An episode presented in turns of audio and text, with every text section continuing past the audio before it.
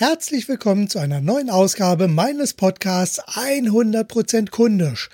Heute habe ich einen tollen Gesprächspartner, nämlich Jürgen Ballhuber, Autor des Buches Inspirierend führen. Ein starkes Wir beginnt bei dir. Mir gefällt das wirklich sehr, sehr gut, dieses Wir und dir. Das ist ein Prinzip, das ja auch in meinem Thema 100% kundisch immer wieder eine starke Rolle spielt. Und hier habe ich dann vom Verlag das Buch Inspirierend führen zur Verfügung gestellt bekommen letztes Jahr. Und ich habe das so ein bisschen durchgeblättert und äh, an einigen Stellen mich mal eingelesen und dachte, Mensch, der Autor ist spannend für ein Interview und daraufhin habe ich Jürgen Baluber kurz angeschrieben und gefragt, ob er Zeit und Lust für ein Interview hat. Er hat gesagt ja und jetzt habe ich ihn. Jürgen, bist du da? Guten Morgen, Marc. Ich bin da. Wunderbar. Dann können wir gleich direkt in das Interview starten. Und ich habe hier drei klassische Fragen gleich am Anfang. Und zwar, wer bist du, was machst du und was haben deine Klienten davon, dass es dich gibt? Da antworte ich gerne drauf. Also wer bin ich? Ich habe da für mich selber mal viel Gedanken gemacht und habe da Begriffe dafür gefunden, die das plastisch ausdrücken. Ich bezeichne mich gerne als Perlentaucher, weil ich ja am Markt sehr viele Dinge erlebt habe, entdeckt habe, gute wie weniger gute, wirksame wie weniger gute, wie so ein Perlentaucher, der nicht in jeder Muschel was findet.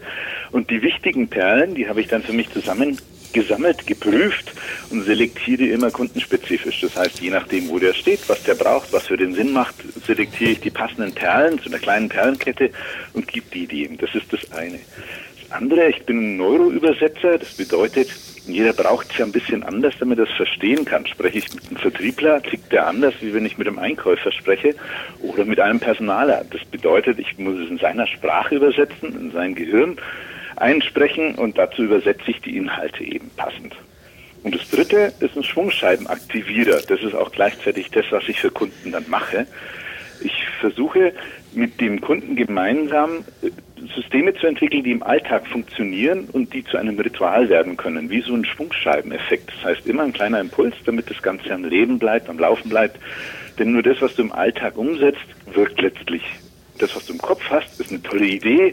Von dem, was du überzeugt bist, das ist schön, es treibt dich an, aber letztlich zählt das, was du im Alltag umsetzen kannst. Und das ist das, was ich auch für Kunden gerne mache. Ich schaue, wo stehst du gerade, mit dir alleine, mit deinem Team, mit deinem Unternehmen, wo möchtest du dich gerne hinbewegen und dann finden wir einen gemeinsamen Weg dorthin. Wunderbar. Du, du, hast das so schön beschrieben, weil ich habe, eine meiner Fragen ist tatsächlich auch, mit welchem Bild würdest du das, was du machst, am ehesten beschreiben? Und von daher, das hast du jetzt schon vorweggenommen, gefällt mir sehr, sehr gut. Und das kann ich mich sehr gut mit identifizieren. Witzigerweise zum Beispiel Schwungscheibe. Da habe ich vor vielen, vielen Jahren mal eine Sache, ja, mehr oder weniger direkt erlebt. Äh, es war damals in meinem Ausbildungsbetrieb, da gab es eine Werkstatt und die haben so große Häcksler für Forstbetriebe haben die repariert und da gab es auch so Schwungscheiben drin und bei einem war diese Schwungscheibe defekt gewesen und ist durch das Stahlgehäuse dann durch, übers Feld rüber, ist dann so durch mehrere Mauern noch durch. Also wenn eine Schwungscheibe mal so ein bisschen, naja, unrund läuft, kann das sehr unangenehme Folgen haben. Und von daher gefällt mir das wirklich sehr gut, das Bild, was du gerade eben hier in den Ring geworfen hast. Du, eine Frage, Jürgen was hast du eigentlich vorher gemacht? Was war so dein Weg, der dich heute zu dem Punkt geführt hast, an dem du stehst? Mhm. Man könnte sagen, dass ich jetzt im dritten Leben bin. Mein erstes Leben war klassisch. Da habe ich eine Lehre gemacht, zweiter Bildungsweg, studiert und Ingenieurwesen studiert und habe dann als Ingenieur meinen, meinen ersten Arbeitseinsatz gehabt beim großen Unternehmen, Konzern und habe gemerkt, das ist eine Idee, der ich nicht so ganz hundertprozentig folgen kann, weil in einem Konzern die Dinge oft anders ticken, weil die Ideen, die jemand so hat, nicht unbedingt gehört werden, nach dem Motto, das haben wir immer schon so gemacht, jetzt mach erstmal langsam, gewöhn dich erstmal ein. Jedenfalls habe ich nicht gemerkt, dass meine Ideen und Impulse in irgendeiner Form jemanden interessieren können. Und dann war der erste Wechsel der, dass ich mich intern erkundigt habe, ob es da Änderungsmöglichkeiten gibt, ob es da gehörte Stellen gibt. Und man sagte mir, nee, das ist in Konzernen generell oft so. Und wenn du das System ändern willst und woanders hingehst, änderst du letztlich nur das Firmenlogo. Also braucht es einen Systemwechsel. Und dann habe ich mich selbstständig gemacht. Ich war damals 30 und habe die Ingenieurlaufbahn komplett beendet als Trainer. Naheliegend war damals EDV-Trainings, technische Trainings, Kommunikationstrainings. Die habe ich dann gemacht, 15 Jahre lang, und habe gemerkt, dass da Menschen kommen, die geschickt werden.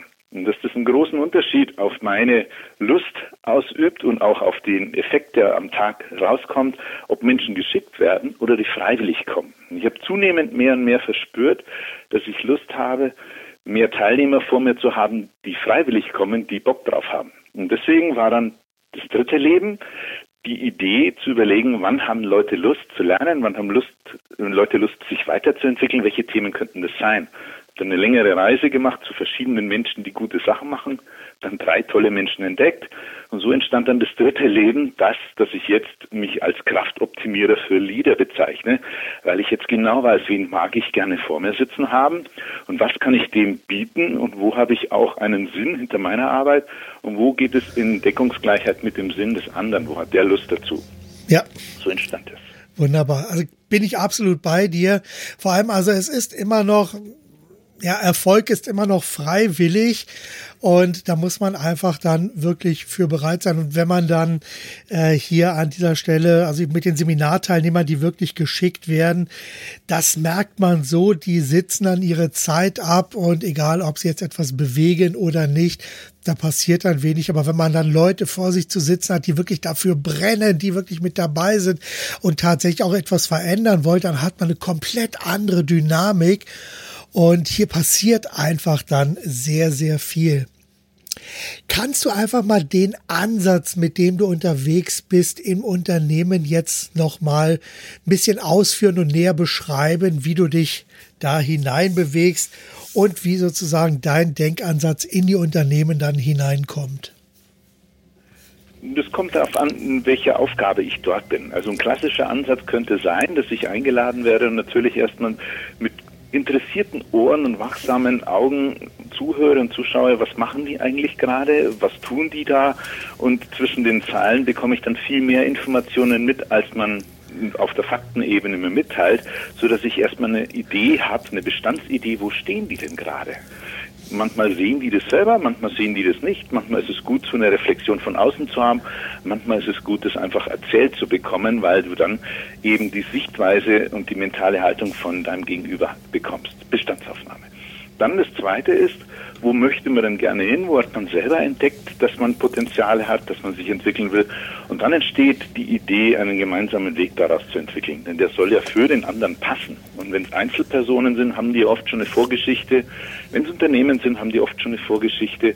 Und da bin ich Begleiter. Ich bin keiner, der einen, einen Fahrplan X hat, der immer der gleiche ist, eine Schablone, sondern ich bin da sehr dynamisch und flexibel unterwegs und passe mich auf mein jeweiliges Gegenüber so weit an, dass ich schaue, wo steht er und was ist für den auch gut, welche Dynamik ist gut, was braucht er gerade. Mhm. Okay, bin ich mit dabei. Wunderbar. Ich, wenn ich jetzt mal so in das Buch einsteige, da gibt es ja so verschiedene ja, Kapitelunterteilungen.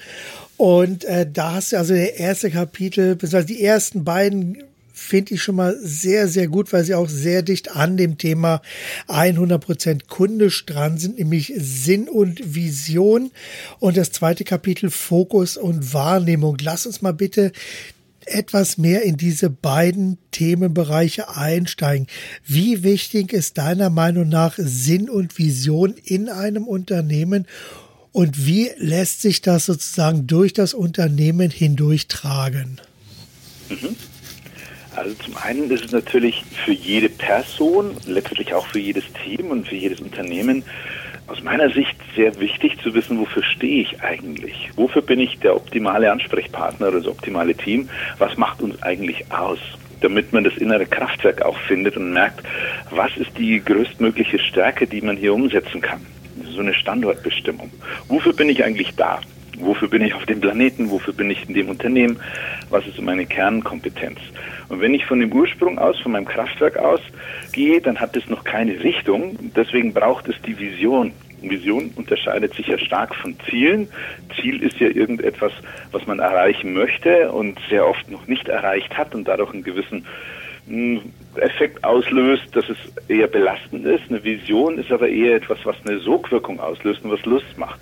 Und wenn das nur einer hat, dann hat halt einer diese Sogwirkung. Aber wenn das das ganze Team hat oder das Unternehmen hat, dann richte ich alle Kräfte gemeinsam auf diese Sogwirkung aus und dann hat es eine ganz andere Auswirkung. Und das ist wie ein Leitstern zu, vers zu verstehen, ein Stern, der Orientierung gibt, der einem Entscheidungshilfen gibt und der die, die innere Passion auch freisetzt, um sich dorthin bewegen zu wollen. Man ist dann immer noch dynamisch und frei, was unterwegs passiert, aber man hat eine Richtung, eine Ausgerichtetheit. Und wenn es gemeinsam entwickelt und erarbeitet wird, dann wird es auch von allen getragen. Wenn das nur einer tut oder noch schlimmer, wenn es irgendwie von außen ein Institut macht, Marketinginstitut oder irgendwas, dann hat es keine emotionale Qualität für die einzelnen Mitarbeiter. Deswegen ist es wichtig, die da mitzunehmen. Und dadurch entsteht der Spannungsbogen. Wofür stehe ich? Was ist mein Kraftwerk? Und wo will ich hin? Wo geht die Richtung lang?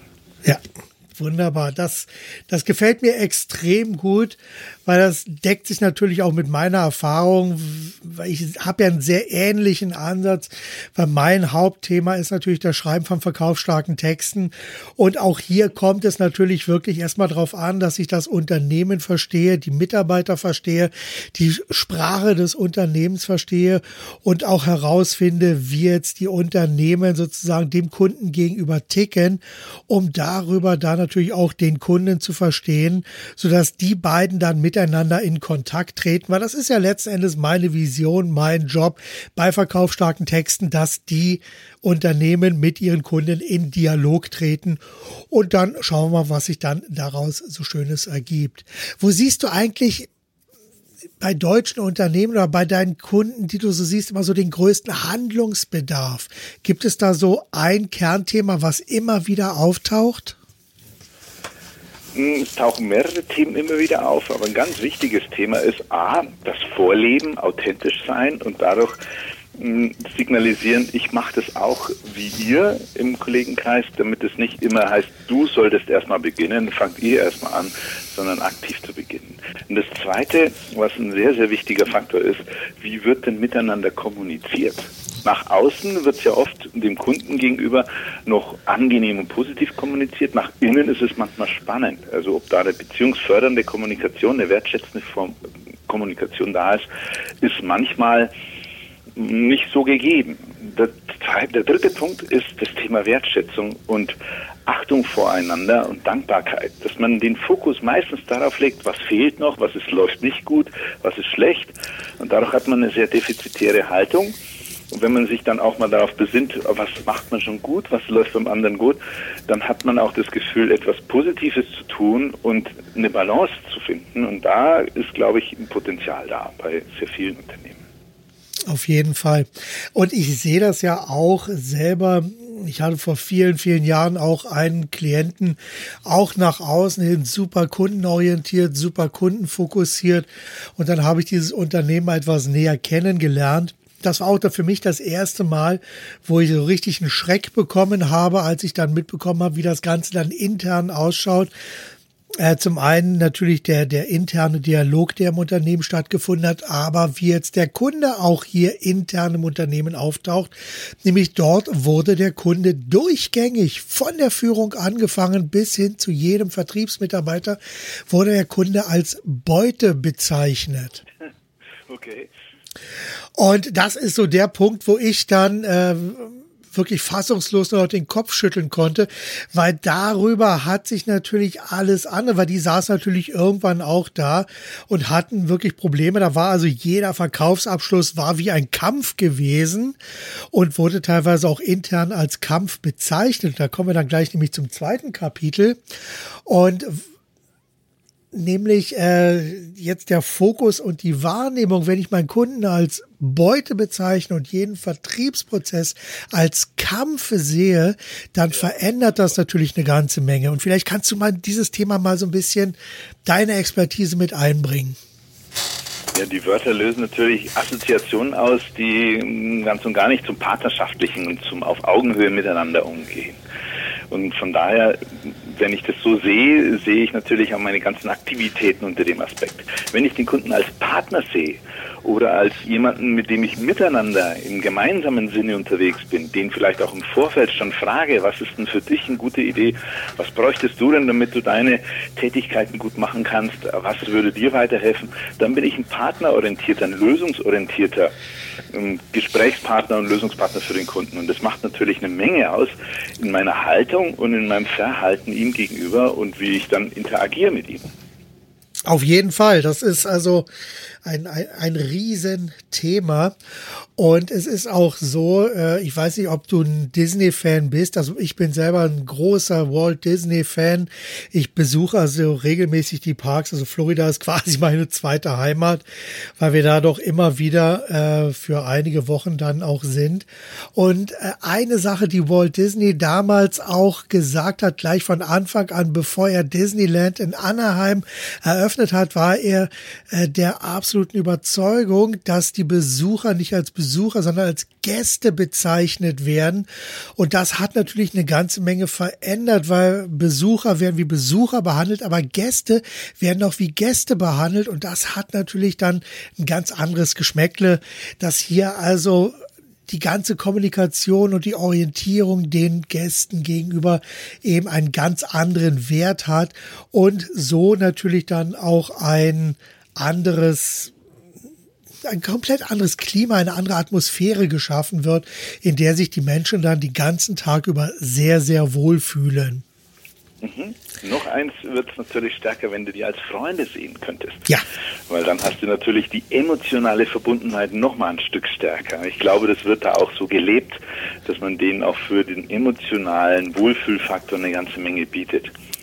Auf jeden Fall, auf jeden Fall. Also ich habe da wirklich Sachen schon erlebt, wo also auch jeder Mitarbeiter komplett durch das ganze Unternehmen hinweg ist, äh, egal ob jetzt Topmanager oder derjenige, der im Park unterwegs ist und da jetzt irgendwas sauber macht, die haben immer auch ihre Gäste im Blick. Und ich habe es selber erlebt in meiner Familie. Wir waren da, sind morgens reingekommen, haben die Pläne gerade aufgeschlagen. Unsere Tochter saß so in so einem Buggy, saß sie so da, fing sich schon so sichtlich an, ein bisschen zu langweilen. Und dann kam jemand, der gerade damit beschäftigt war, die äh, Sachen, die, die, die Mülleimer zu lernen, kam dann, hat sich kurz mit unserer Tochter beschäftigt, hat kurz mit ihr geredet, hat ihr dann noch so ein paar Aufkleber gegeben, so lange, bis wir dann eben mit unseren Planungen für den Tag fertig waren. Dann hat er ihr noch ein kleines Geschenk zum Schluss gegeben. Und dadurch hat er sozusagen eine Situation erkannt, die also potenziell für Missfallen gesorgt hätte, hat er aufgefangen und dann für uns wirklich, hat uns in dem Augenblick echt einen sehr, sehr tollen Einstieg in den Tag verschafft. Und das ist ein Erlebnis, was ich immer wieder super gerne erzähle, weil hier einfach gezeigt wird, dass ähnliches haben wir immer wieder erlebt. Ich meine, wenn man da oft genug ist, erlebt man so etwas immer wieder und man bekommt solche Stories immer wieder mit, dass hier von der inneren Einstellung heraus das Ganze passiert. Es kann nicht von oben befohlen werden. Ich meine, es kann natürlich befohlen werden, aber ob sich dann jeder dran hält, ist wieder eine andere Frage aber die Einstellung ist doch ein ganz wichtiges Thema dabei. Ja, ja, ganz wichtig. Und wenn das gelebt wird von innen heraus, dann merkst du das auch, dass es authentisch ist und ernst gemeint ist. Sonst ist es aufgesetzt, eine Maske, kaum dreht sich der weg, ist es wieder anders. Und das spürst du als Gegenüber. Und du spürst es auch, ob es echt ist und ob es wirklich ernst gemeint ist. Es gibt Unternehmen, die behandeln ihre Kunden so von innen heraus mit der ernsthaften Absicht, gemeinsam was zu bewirken und die als Partner zu sehen. Und das ist natürlich wunderschön. Das kriegen auch andere mit, die außenrum stehen. Und das wirkt für die dann auch wieder gleichwohl anziehend und attraktiv für so ein Unternehmen oder mit so einem Unternehmen zusammenzuarbeiten. Auf jeden Fall, auf jeden Fall. Und das ist einfach so der Unterschied zwischen Service Design. Das ist ja so das Klassische. Da wird also jeder auf die gleiche Art und Weise mit dem aufgesetzten Lächeln begrüßt. Das beim ersten Mal merkt man noch, ja, oh, schön, ist ja toll, dass ich so begrüßt werde. Aber wenn man merkt, dass derjenige, der nach einem in den Laden kommt, auf genau die gleiche Art und Weise abgefertigt wird, dann denkt man sich auch, ja, okay, also so individuell und so schön ist es dann doch nicht.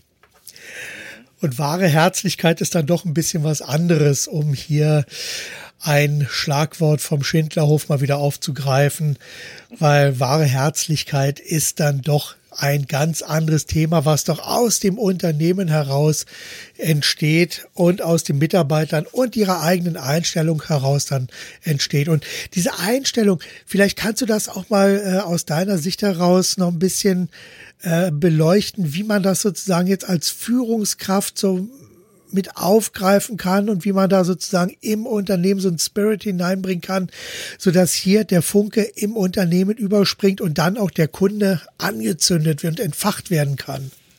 Mhm. Also das Thema Einstellung ist natürlich ein sehr tiefes, weil das steuert ja alles in unserem Leben. Das steuert unser Denken, unser Fühlen, unser Verhalten, wie wir mit Misserfolg und Erfolg umgehen. Und es ist etwas, was uns unser Leben lang begleitet und was wir in irgendeiner Form in früh, frühen Phasen erarbeitet und entwickelt haben. So sehen wir die Welt, das ist die Brille, die wir auf der Nase haben.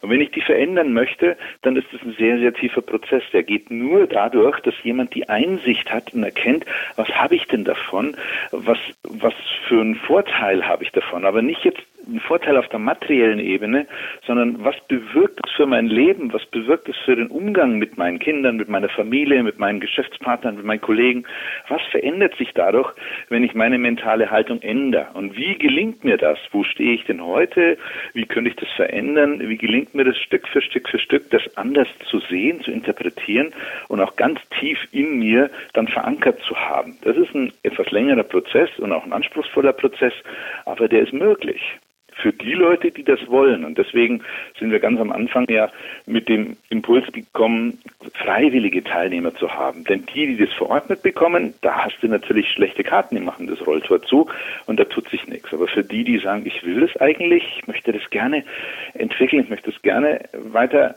fördern, dann ist eine Bereitschaft da und mit denen kann man diesen Weg gehen. Und der ändert dann wieder alles. Genau. Ganz wichtig.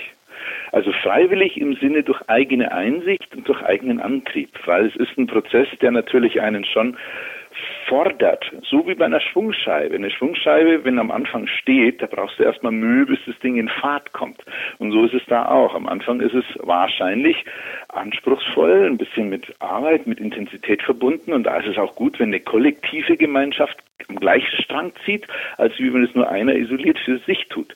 Wenn nämlich gemeinsam in die gleiche Richtung gewirkt wird, dann ist es natürlich auch von, äh, vom Faktor Freude, vom Gemeinsamen hier wesentlich schöner und angenehmer, das zu tun.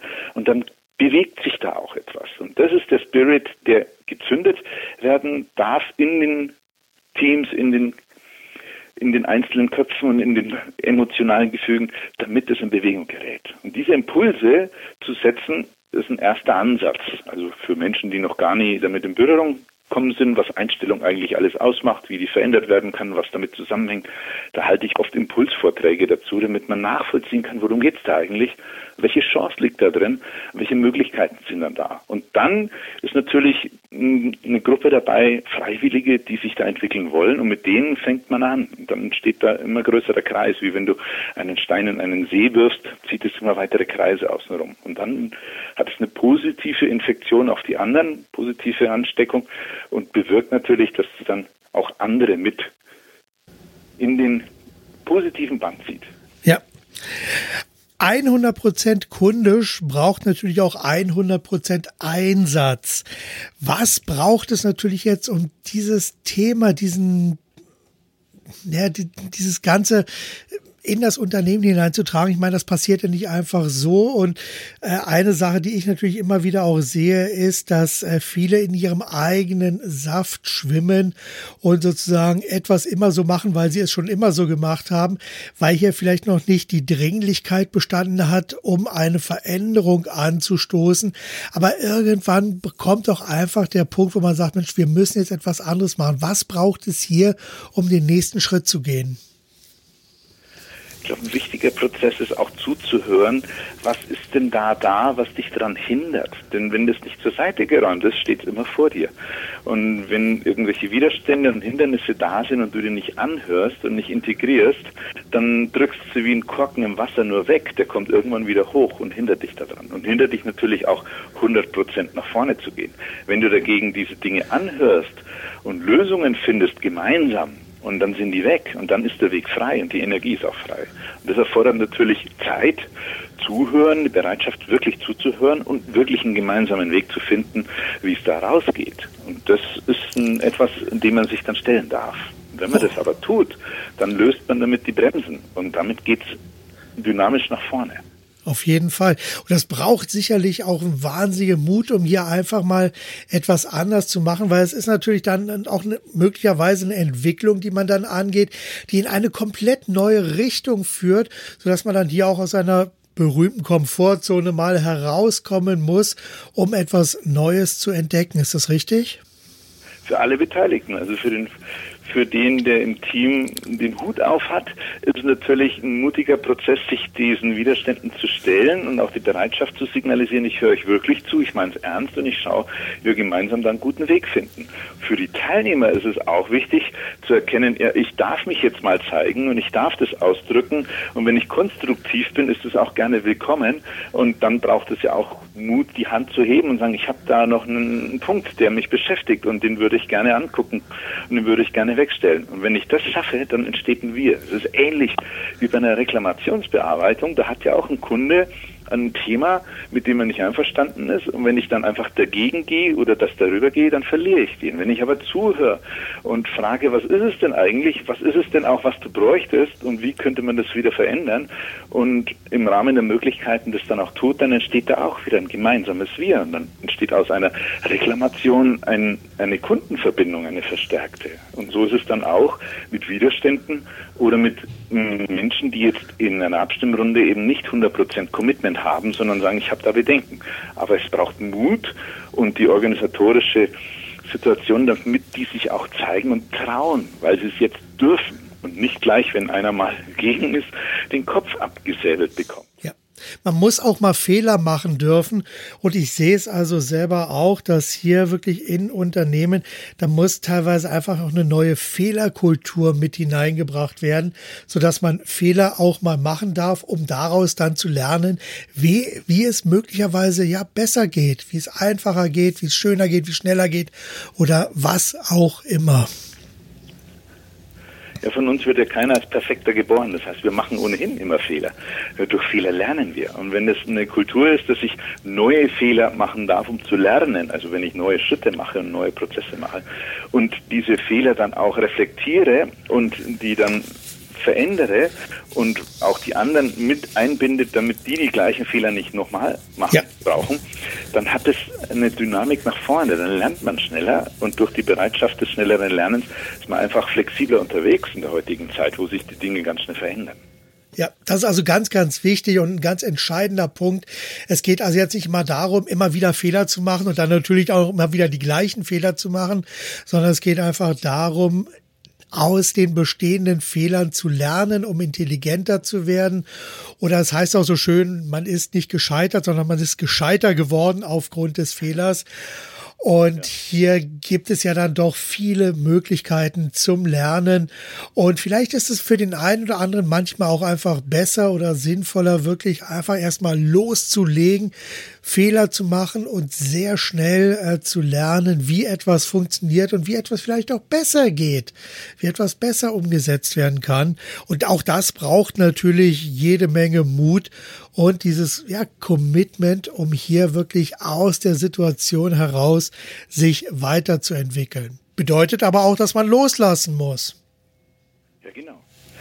Man, wenn man den anderen auf die Reise schickt und der seine eigenen Erfahrungen macht, dass man die Verantwortung dem anderen auch mitgibt und nicht wie ein Wachhund daneben steht und sagt, oh, jetzt geht er links rum, oh je, und dann gleich korrigiert. Gut ist aber, dass man auf jeden Fall als Gesprächspartner immer zur Seite steht. Wenn der andere einen Rat möchte oder braucht, dass er da einen Reflexionspartner hat und sich reflektieren kann, das ist eine sehr, sehr wichtige Phase.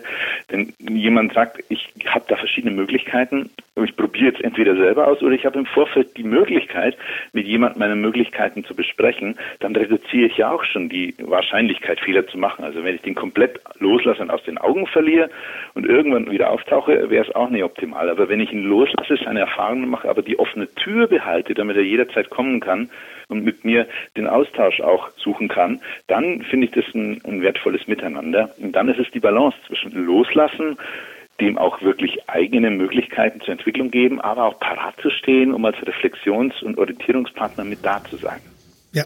Hat sich hier an dieser Stelle aus deiner Sicht heraus in Sachen Führung etwas verändert in den letzten Jahren? Mehr und mehr und ich hoffe, dass das noch mehr wird, mehr zum zum Mentorprozess, zum Coachingprozess als Begleiter, dass ich Dienstleister meines, meines Mitarbeiters werde. Was braucht der? Was ist für den förderlich? Wie geht's für den weiter? Und nicht im Sinne von, der kann jetzt alles machen, was er will, sondern einfach gemeinsam festlegen, was sind für dich die nächsten Schritte? Was bräuchtest du dazu, damit du in die Entwicklung oder in der Entwicklung weiterkommst? Und da ist ein Prozess verändern. Ist da eine Führungskraft heute eher mehr ja, wie ein Coach zu verstehen? Auf jeden Fall, aus meiner Sicht schon. Also als Coach oder Mentor, Reflexionspartner, Dienstleister für den Mitarbeiter oder als gleichwertiger Partner. Oft gibt es ja gar keine klassische Führungssituation mehr in manchen Teams, sondern es ist situativ, je nach Aufgaben. Da ist mal einer hier im Lied, anders mal in einem anderen Prozess der andere im Lied. Und so braucht man dann die natürliche Führungskompetenz und nicht mehr die, die einfach durch ein Organigramm ja. Ähm, erstellt wird. Auf jeden Fall, das ist ja letzten Endes, so wie ich das bisher wahrgenommen habe und auch in anderen Gesprächen sich mal wieder gezeigt hat, das Thema agiles Arbeiten äh, ist ja gerade im Konzern gerade ein sehr, sehr heißes Thema, dass ja also viele Abteilungen ja aufgelöst werden, umstrukturiert werden, um hier ähm, an pro neuen Projekten anders heranzugehen. Und da ergibt es sich natürlich sehr oft, dass aktuelle Führungskräfte dann plötzlich sich in einer anderen Rolle wiederfinden und dann mal nicht Führungskraft sind, sondern dass hier einfach im Prozess was passiert, was alle dann so herausfordert. Und das ist natürlich sehr, sehr spannend, aber auch dem geschuldet, dass wir in einer Welt leben, in der sehr viele Dinge sehr, sehr schnell passieren und gerade Veränderungen passieren hier sehr, sehr schnell. Siehst du das auch so? Veränderungen passieren schnell. Ich würde nur nicht empfehlen, diesen Prozess so schnell zu verändern von der einen direktiven Form in eine 100% agile Form, weil es sind beide Seiten nicht gewohnt die Mitarbeiter, die man jahrelang eben dazu erzogen hat, zu tun, was man ihnen sagt und plötzlich völlige Freiheiten überlässt, sind oft mit dieser Situation überfordert, wenn sie die von 0 auf 100 bekommen. Und andersrum ist es auch so. Es ist ein Annäherungsprozess, ein, ein schrittweise Veränderungsprozess. Dort, wo er Sinn macht, nicht in allen Abteilungen, nicht in allen Bereichen macht es ja so Sinn, aber in vielen schon. Und da ist es gut zu gucken, was ist ein, ein, ein guter Veränderungs, eine gute Veränderungsgeschwindigkeit, die für die Beteiligten auch passt und dass die auch in den Prozess mitgenommen werden. Was heißt es jetzt für euch? Was verändert sich dadurch? Wie ist die Rolle jetzt neu zu sehen und wie geht ihr damit um? Es ist oft auch ein emotionales Gefüge, das da in Ängste und Unsicherheiten geht. Ja, wie bin ich jetzt, wenn ich nicht mehr Führungskraft bin? Wie ist es jetzt, wenn ich plötzlich die ganze Verantwortung habe aus Sicht der Mitarbeiter? Diese emotionalen Befindlichkeiten gehören da auch mit beleuchtet. Auf jeden Fall, auf jeden Fall. Sonst kann es möglicherweise passieren, dass sich jemand, der hier in eine Rolle hineingestoßen wird, dass er komplett überfordert ist und diese ganze Sache dann in eine vollkommen falsche Richtung läuft äh, und dann möglicherweise auch in einer absoluten Katastrophe endet für das jeweilige ja. Team. Oder andererseits äh, haben wir dann auch möglicherweise dann die Situation, dass jemand komplett unterfordert ist und einfach dann so aus einer gewissen Langenweile heraus so, so der Schlendrian einsetzt, so dass man hier dann auch wieder nicht weiterkommt. Und ich denke, dass hier dieser berühmte Flow-Kanal, dass man also die Waage zwischen Überforderung und Unterforderung, dass man die also so hält, dass man sich kontinuierlich aus seiner ja, aus seinem eigenen Wohlfühlumfeld, aus seiner Komfortzone heraus immer so kontinuierlich weiterentwickelt, ohne jetzt dabei umzufallen, weil das kann natürlich auch nicht Sinn und Zweck der Übung sein. Lass uns jetzt mal. Nicht jeder will das. Ja, nicht jeder will das. Genau. Und manche wollen das, denen mehr zu Ra Raum zu geben, ist dann gut und sinnvoll. Und die, die das nicht wollen, die dahin zu pushen, ist vielleicht auch nicht sinnvoll, sondern eben zu schauen, wie ist die persönliche Situation, die persönliche Entwicklungsperspektive, was will jeder. Ja, absolut. Jeder auch für sich zu umsetzen. Absolut. Also da muss man schon sehr genau hinschauen. Vielleicht kannst du mal so drei konkrete Ratschläge für die Unternehmer äh, formulieren und hier auf diesem Wege mal so mit auf den Weg geben, um das Thema vom Wir zum Dir äh, näher ja, oder einfach auf den Punkt zu bringen? Also ein wichtiger Punkt ist der Aspekt, den Fokus in Richtung Lösung und in Richtung mh, konstruktiv zu richten. Oft ist der Fokus ja der, in, was geht nicht, was brauchen wir noch, was fehlt noch. Und wenn ich den aber in die Richtung, wo wollen wir hin, was ist die Idee, dann richtet es ganz oft die Möglichkeiten auch aus und bringt konstruktive Inhalte und bringt einen Schritt nach vorne. Das ist Schritt zwei, dass man da auch gut kommuniziert um auch den anderen wirklich zuzuhören, ausreden zu lassen und zu erleben, worum geht es eigentlich dem, wie kann ich das dann integrieren, das wäre dann die Stufe drei, dass man in der Lage ist, hier den Konsens auch so zu gestalten, dass er A für die Lösung gut ist und B für die ganzen Mitarbeiter auch tragfähig ist, wie funktioniert das Ganze. Also diese drei Kompetenzen sind eine sehr wichtige ja. für alle Beteiligten. Absolut. Wunderbar. Dann lass uns jetzt mal äh, von diesem Thema so ein bisschen weggehen und mich mal so ein bisschen auf, ja, auf dich und deine, dein, deinen Weg nochmal konzentrieren. Und da habe ich dann ein paar Fragen für dich vorbereitet. Das ist jetzt so kurze Frage, kurze Antwort. Und dann wollen wir mal schauen, wie sich das Ganze weiterentwickelt. Bist du bereit? Ja, gerne. Bin oh, okay. Welche unumstößliche Regeln gibt es für dich und deine Arbeit? Kundenzentriert, wertschätzend zu agieren, auf Augenhöhe. Wunderbar. Welche zentralen Werte stehen für dich? Meine persönlichen Werte sind A, Freiheit, B, auf Augenhöhe miteinander umzugehen und Commitment zu haben. Okay. Lieber fehlerhaft gestartet oder perfekt gezögert? Lieber fehlerhaft gestartet und dann aber dynamisch lernen. Okay. Was macht dir bei deiner Arbeit besonders Spaß? Wenn ich Menschen habe, die sich entwickeln, wenn ich sehe, wie die wie Lotusblüten aufgehen in ihrem Leben, einfach ihren Platz finden und haben und dabei erblühen, das ist für mich das Größte, was mich erfüllt. Okay. Hast du für dich so etwas wie ein Erfolgsmuster identifiziert? Für mich selber ist es eine Möglichkeit, Dinge zu visualisieren, um das für alle transparent und sichtbar zu machen und daraus das große Ganze im Auge zu behalten. Ich arbeite extrem stark visuell in allen Prozessen und habe dadurch die Möglichkeit, immer aus unterschiedlichsten Betrachtungswinkeln zu gucken und einen gemeinsamen Weg zu finden, weil das große Ganze das einfach abbilden kann als ja. Bild. Ja. Ja, an der Stelle kurzer Einwurf von mir. Das ist auch meine Herangehensweise. Ich versuche auch immer, bevor ich also jetzt irgendwelche Texte schreibe, ich will ein Bild finden, und das ist dann der zentrale Aufhänger, wovon aus sich dann vieles weiterentwickelt. Und genau das ist also toller, toller Ansatz. Also mit dem, also ich merke, dass wir da Gemeinsamkeiten haben, die sehr, sehr spannend sind. Okay, nächste Frage. Welche drei Bücher hast du zuletzt gelesen? Zuletzt gelesen habe ich Wahre Herzlichkeit. ja. Das wurde mir geschenkt. Ja. Dann habe ich gelesen von einem Trainerkollegen Innovationsmanagement von Martin Kegi, den ich sehr schätze. Ja. Und das dritte war ein persönlich privates Buch. Da ging es um Reisen mit dem Wohnmobil, weil ich das gerne beruflich integriere. Ah, schön. Noch eins, das heißt Transformationsstellhebel, wie Trainings wirklich wirksam werden. Ja. Von der Ina Weinbauer. Das fand ich sehr, sehr inspirierend, weil ich da auch einen Kurs mitgemacht habe, wie man Weiterbildung wirklich verdichtet, verdichten kann und, und gesamtheitlich in Unternehmen integrieren und implementieren kann. Ja. Sehr gut. Hast du ein Lieblingszitat, entweder von dir oder ein Zitat, was du selber in den letzten Jahren mal aufgeschnappt hast und gerne weitergibst?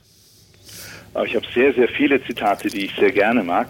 Und mein Lieblingszitat, lass mal überlegen, ähm, worauf du fokussierst, bestimmt dein Leben.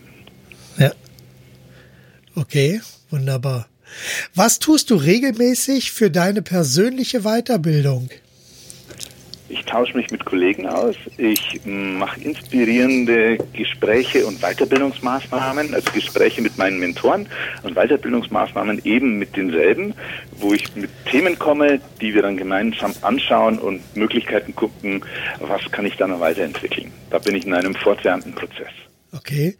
Wie blickst du selber über den Tellerrand und versuchst in anderen Bereichen Inspiration zu finden? Also außerhalb deiner angestammten Branche?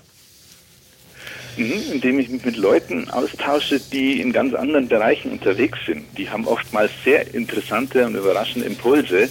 Und wenn ich die dann reflektiere, dann ist das sehr inspirierend auch für die eigene Sichtweise. Auf jeden Fall. Aus welchem Fehler hast du am meisten gelernt?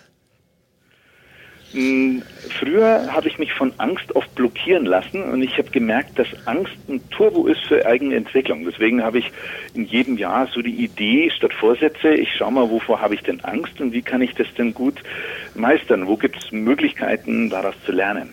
Ja. Dadurch bin ich natürlich auch bereit, Fehler zu machen, weil ein neues Gebiet, vor dem ich Angst habe, ist nicht perfekt. Und deswegen lasse ich mich dann bewusst gleich auf die Idee ein, da könnte es auch noch Lernpotenzial geben oder die Anfangserfolge könnten auch noch ein bisschen warten lassen. Das schaut, ja. wie die Schritte für mich passend gut sind. Auf jeden Fall. Toller Tipp, kann ich also nur unterstreichen. Mach einfach mal etwas, wovor du richtig Angst hast und erweitere hier deine eigene Komfortzone und lerne etwas Neues oder etwas anderes und überwinde deine Angst. Meistens ist es im Rückblicken. Ja also nicht in die Panikzone zu gehen, sondern in die Wachstumszone zu bleiben. Ja, das, das natürlich auf jeden Fall, weil wenn man in der blanken Panik ist, dann äh, hat das ja letztendlich so ein paar körperliche Reaktionen mit sich, die einem dann auch nicht wirklich weiterhelfen, weil das ist dann genau. eher negativ. Okay, wunderbar. Was wolltest du schon immer mal machen und das ist bisher auf der langen Bank gelandet? Was ich immer schon machen wollte? Ja. Äh, gibt viele Dinge, die ich immer mal machen möchte. Und da gibt es die Löffelliste. Und für dieses Jahr steht zum Beispiel an, dass ich wieder mit dem Fahrrad über die Alpen fahre. Da braucht man ja Zeit dazu, da braucht man Kondition dazu. Das ist ein Projekt, oh, ja. das ich gerne mache. Ich habe das schon mehrfach gemacht nur diesmal eine andere Strecke und das ist etwas, was ich gerne tun möchte. Ja, wunderbar. Das muss, muss eine Begeisterung von Menschen sein, mit dem Fahrrad durch die Berge zu fahren. Also wirklich fasziniert. Ich war fasziniert, als ich hier, ich weiß, kennst du Alexander S. Kaufmann? Mhm. als Trainer.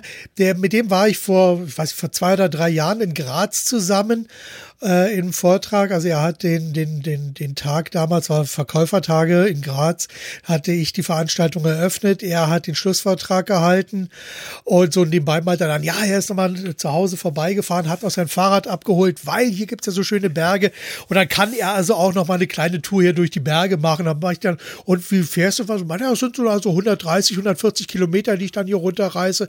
Da dachte ich auch, ist super. Das ist also weit entfernt von meiner Vorstellung von einem angenehmen Nachmittag. Aber gut, ich meine, jedem das seine. Okay. Ich bin in Bergen aufgewachsen, deswegen ja. ich das sehr gerne, dann auch wenn es bergauf geht. Ja, auf jeden Fall. Ich meine, meine Eltern auch, also meine Mutter, die war lange auch äh, am, am hier am, am Chiemsee, haben die gewohnt in, in Milstadt. Heißt das Milstadt? Das, das ist ein Rosen. Ah, okay. Ja, genau. Da ist sie also direkt am See äh, aufgewachsen, in Rosenheim zur Schule gegangen. Also von daher, meine Mutter ist also auch in den Bergen groß geworden, hat bei der Bergwacht auch lange war sie dann äh, Jugendhelferin. Schön, wunderbar. Wovor hast du? See ist aber Österreich. Ja. Rosenheim, Chiemsee ja. und Simsee und so weiter, das ist Chiemgau unten. Ja, genau. Ja. Genau, das, das ist ja die andere Seite. Ja, stimmt. Aber da jeweils die Ecke, da ist sie dann groß geworden. Stimmt, wir haben auch gute Verbindungen nach Österreich, so familiär. Naja, jetzt weiß ich, woher es kommt. Wovor hast du am meisten Angst? Am meisten Angst? Hm, überlegen. Hm. Da gibt es wenig Sachen, wo ich am meisten Angst davor habe. Äh, dass, dass das Bewusstsein der Welt hm, sich nicht so schnell verändert, dass wir den Planeten noch retten können. Weil meine Intention ist Ökonomie mit Herz und nicht hm, Ökonomie aus Ausbeutung. Ja, auf jeden Fall. Auf jeden Fall. Das ist also auch ein ganz starker Antrieb bei mir und ist tatsächlich was, was mich so teilweise nachts wach hält und sorgenvoll an die Decke starren lässt, um hier einfach, ich sag mal, ich, ich arbeite so im Hintergrund an einem Thema, so mit dem Titel Konsumieren wir uns zu Tode, weil wenn ich teilweise sehe, es ist ja so oftmals so eine Definition von Marketing, dass einem mit Marketing Sachen verkauft werden, die wir nicht brauchen, um Menschen zu begeistern, die wir nicht ausstehen können. Und das alles wird dann von Geld bezahlt, was wir eigentlich nicht haben. Und da frage ich mich natürlich dann auch, wie sinnvoll ist das? Und meine Tochter ist also sehr aktiv, also auch in diesen Bereichen und hat also da jetzt gerade auch ein Praktikum in Potsdam an einem Klimainstitut gemacht. Und es ist schon also wirklich ein sehr, sehr spannendes Thema und bringt für viele Unternehmen auch jede Menge Herausforderungen, aber auch viele Chancen mit. Darf man auch nicht vergessen bei dieser ganzen Diskussion. Mhm. Was war der beste Ratschlag, den du jemals bekommen hast? Der beste Ratschlag ist wahrscheinlich von einem Freund von mir gekommen, dass ich den Heinz Kegi kennenlernen soll, denn das ist ein Mensch gewesen, der jetzt ein Mentor von mir ist, mit dem ich viel mehr Klarheit für meine bisherige Ausrichtung finden konnte. Und mehr Klarheit bedeutet, dass du natürlich viel fokussierter unterwegs bist und viel mehr Dynamik in deinem Leben reinbringst und vor allem, dass du genau da wirkst, wo dein Kernpunkt ist, wo dein, dein Kraftwerk ist, dein zentrales Wirkelement ist. Auf jeden Fall. Und hier kann ich jedem nur ans Herz legen, sucht euch einen Coach, sucht euch einen Mentor, denn gerade dieser Austausch, das ist also etwas, was mein Leben wahnsinnig bereichert hat, weil in den Jugendjahren dachte ich selber für mich immer, ich weiß, wie die Welt funktioniert, ich weiß, wie alles ist. Und da fehlt dann einfach so der, doch mal so der Blick von außen, so der kleine Schubser in die richtige Richtung, um einfach mal hier auch um den Fokus zu verändern, äh, um hier einfach mal die Welt etwas anders wahrzunehmen. Und da ist es unglaublich wertvoll, hier einen Gesprächspartner an der Seite zu haben, der einem dort weiterhilft wenn ich da ergänzen darf. Ja. Für andere ist es auch sehr, sehr wertvoll, ihre Sichtweise oder ihre Situation zu erzählen, zu beschreiben. Dadurch wird es für sie auch viel klarer. Wenn ein aufmerksamer Zuhörer, der mitzeichnet, gegenüber sitzt und die ihre Situation beschreiben, erkennt man oft selber schon, wo stecke ich gerade, was ist da das Thema und was gibt es für Möglichkeiten, wie ich das wieder in den Griff kriegen kann. Auf jeden Fall. Ich begleite aktuell ja neun Führungskräfte und da ist es oftmals eine sehr bereichernde Situation, dass die sagen, du hast mir jetzt zugehört und das hat für mich schon was gebracht, unabhängig von den gemeinsamen ja. Ideen, die man da noch entwickelt. Auf jeden Fall. Auf jeden Fall. Also ganz, ganz wichtiges Thema. Und ich sage mal, andere Leute machen einen Podcast daraus. ein, mit ein Grund, warum ich gerne so viele Gespräche führe. Okay. Wenn ich jetzt mal so in Richtung Uhr schaue, sehe ich, dass wir also schon so ein bisschen über die Zeit sind. Deshalb kommen wir langsam zum Schluss. Und vielleicht hast du für unsere Zuhörer nochmal so etwas wie die berühmten letzten Worte, äh, mit denen du sozusagen einfach den Sack hier zumachen kannst. Die Empfehlung für Zuhörer ist aus meiner Sicht, wirklich den Fokus zu behalten auf die Dinge, die gut sind, auf die man zurückblicken kann, damit das Jetzt auch eine starke Bedeutung bekommt. Wir leben im Jetzt und wenn ich auf das Jetzt gucke, gibt es unheimlich viele Dinge, die gut sind und die gut funktionieren und die gut laufen, statt den Fokus auf das Minus zu richten. Und wenn ich das tue, dann bin ich per se schon in meinem Wirkungsumfeld inspirierender unterwegs. Und das ist ein kleiner Baustein, den jeder machen kann und der im großen Miteinander betrachtet dann eben was Großes bewirken kann. Wow. Ich sage mal, wunderbare letzte Worte. Jürgen, vielen lieben Dank für das Gespräch. Ich denke, wenn wir noch ähm, wir werden uns sicherlich noch ein weiteres Mal unterhalten, denn ich glaube, es gibt hier noch einige Themen, die wir noch in den Ring werfen können. Hat mir auf jeden Fall sehr gut gefallen. Ich hoffe, dass für meine Zuhörer hier auch viele Impulse mit dabei sind. Ich kann von meiner Seite erstmal nur sagen, vielen Dank, dass du dir die Zeit genommen hast und bis zum nächsten Mal. Bis dann. Tschüss. Ich danke dir. Tschüss, wünsche ich auch. Super, ja, das war Jürgen Ballhuber, Autor des Buches Inspirierend führen. Ein starkes Wir beginnt bei dir. Ein tolles Thema und ja, nehmt mit, was euch gefällt. Es ist wie immer ein Buffet Man muss nicht alles nehmen. Wie gesagt, nehmt einfach das mit, was euch gefällt und was 100% kundisch für euch dann weiter in Form bringt. Bis dann und bis zum nächsten Mal. Also tschüss.